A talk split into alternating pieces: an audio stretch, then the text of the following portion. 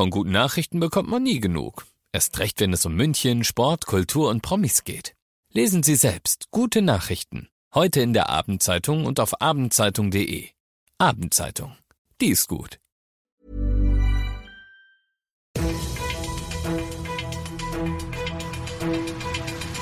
95 5 Charivari. Das München Briefing. Münchens erster Nachrichtenpodcast. Mit Christoph Kreis und diesen Themen. Münchner Polizisten werden immer öfter beleidigt und bepöbelt und brutaler Angriff auf einen Radlfahrer in der Au. Schön, dass ihr bei dieser neuen Ausgabe wieder mit dabei seid. In diesem Nachrichtenpodcast erzähle ich euch ja jeden Tag innerhalb von fünf Minuten alles, was in München heute so wichtig war. Das könnt ihr euch dann jederzeit und überall anhören, wo es die besten Podcasts gibt und um 17 und 18 Uhr im Radio. Ich glaube, eine ganz natürliche Reaktion ist, dass man bei sowas auch Angst hat. Man, wir hatten ja keine Schutzausstattung an. Äh, da fliegen Flaschen auf einen zu. Äh, es ist hochgefährlich. Es kann zu schwersten Verletzungen führen. Ähm, auf der anderen Seite auch so eine gewisse Fassungslosigkeit. Man schaut da den jungen Männern in die Augen, die die Flasche auf einen schleudern und man kann einfach nicht verstehen, warum jetzt. Wir haben keinen, es gibt keinen Anlass eigentlich. Man wird grund, mehr oder weniger grundlos in Ausübung seines Dienstes angegriffen lässt einen nicht kalt, wenn man Jakob S. zuhört, Zugführer bei der Münchner Polizei und mit dabei an diesem denkwürdigen Tag im englischen Garten vor drei Wochen, als die Situation dort völlig eskaliert ist. Leider ist das kein Einzelfall. Dieser wird in die Statistik für 2021 eingehen, aber auch die heute vorgestellte für letztes Jahr, die ist schon unschön. 1476 Angriffe auf Beamte gab's, das ist der höchste Wert seit Jahren. Und und das, obwohl beispielsweise die sonst recht häufigen Pöbeleien und andere Attacken durch besoffene Fußballfans bei Spielen nicht stattgefunden haben. An der Stelle sei gesagt, ich bin selber Fußballfan, aber dieser Tatsache muss man ins Auge sehen. Ja, eine Antwort auf die Frage, wieso es also trotzdem diesen Anstieg gab, die hat auch Münchens Polizeipräsident Thomas Hampel nicht so wirklich. Wir haben natürlich im Bereich zum Beispiel der Demonstrationslagen natürlich einige Fälle gehabt, wo auch unsere Kollegen massiv angegangen, angepöbelt oder auch angespuckt wurden, aber natürlich auch bei den normalen Kontrollen, ob das jetzt auch Maskenkontrollen jetzt in der U-Bahn oder in entsprechenden äh, Örtlichkeiten, wo die angeordnet waren, aber natürlich auch in bestimmten Bereichen, wo wir jetzt äh, durchgängig keine Erklärung haben, warum die Fallzahlen äh, zunehmen. Das einzig Gute, was sich vielleicht sagen lässt, die tatsächlich körperlichen Angriffe auf Polizisten, die haben abgenommen, auch wenn es insgesamt mehr Angriffe geworden sind. Die Münchner Polizei hat gesagt, wir werden es weiterhin mit unserem bisher deeskalativen und kommunikativen Ansatz versuchen.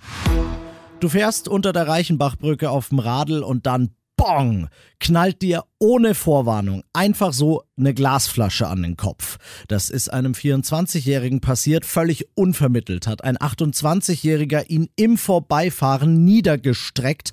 Danach hat er sein gestürztes Opfer auch noch bewusstlos getreten. Gott sei Dank haben Zeugen das gesehen. Sie haben dem schwer verletzten Mann erste Hilfe geleistet und den Notarzt gerufen. Die Polizei und da kannst du dann wieder froh sein, dass es sie halt doch gibt, ne? Nimmt den Täter noch vor Ort fest. Wieso er gemacht hat, was er gemacht hat, das ist noch völlig unklar. Ihr seid mittendrin im München Briefing und wie ihr das kennt, schauen wir nach den München Themen jetzt noch auf die wichtigsten Themen aus Deutschland heute. Sie gipfeln jetzt schon wieder mal seit Stunden. Bund und Länder beraten heute wichtige Fragen rund ums Thema Impfen. Zum Beispiel, wie sieht die Strategie der nächsten Wochen aus? Sollen Kinder und Jugendliche ab 12 überhaupt schon ein Impfangebot bekommen? Und wenn ja, wie bald? Charivari-Reporterin Jana Laumann. Ein Gipfel der Zuversicht soll es werden. Zumindest stellt Bundesgesundheitsminister Spahn sich das so vor. Vor allem für Kinder und Jugendliche soll es bald Lichtblicke geben. Für alle, die zwölf Jahre oder älter sind, will Spahn so schnell wie möglich ein Impfangebot machen. Vorher muss aber die Europäische Arzneimittelbehörde grünes Licht geben. Sie prüft gerade, ob sie den Impfstoff von BioNTech auch schon für Kinder ab zwölf empfiehlt. Mit Blick auf die Ferienzeit im Sommer auch sehr spannend, was die Regierungschef heute bei ihrer Videokonferenz zum Thema digitaler Impfpass sagen. Und das noch zum Schluss. Die Diagnose war dann doch schon ein kleiner Schock für mich, sagt der Rekordtorschütze der deutschen Fußballnationalmannschaft Miroslav Klose. Er muss eine Zwangspause einlegen, denn er hat zwei Thrombosen im Bein. Ich darf keinen Schlag abbekommen, kann nicht joggen, nicht schwimmen, sagt Klose. Die Ärzten hätten ihm das überdeutlich gemacht. Zuletzt war spekuliert worden, dass Ex-FC Bayern Co-Trainer Klose seinem Ex-Chef Hansi Flick zum DFB folgt. Daraus wird jetzt erstmal nichts. Ich sag gute Besserung, Miro. Ich bin Christoph Kreis, macht euch einen schönen Feierabend. 95 5 Charivari, das München Briefing. Diesen Podcast jetzt abonnieren bei Spotify, iTunes, Alexa und charivari.de. Für das tägliche München Update zum Feierabend. Ohne Stress, jeden Tag auf euer Handy. Hey, it's Paige DeSorbo from Giggly Squad. High quality fashion without the price tag. Say hello to Quince. I'm snagging high-end essentials like cozy cashmere sweaters, sleek leather jackets, fine jewelry, and so much more. With Quince being 50 to 80% less than similar brands. And they partner with factories that prioritize safe, ethical, and responsible manufacturing. I love that. Luxury quality within reach. Go to quince.com slash style to get free shipping and 365 day returns on your next order. Quince.com slash style.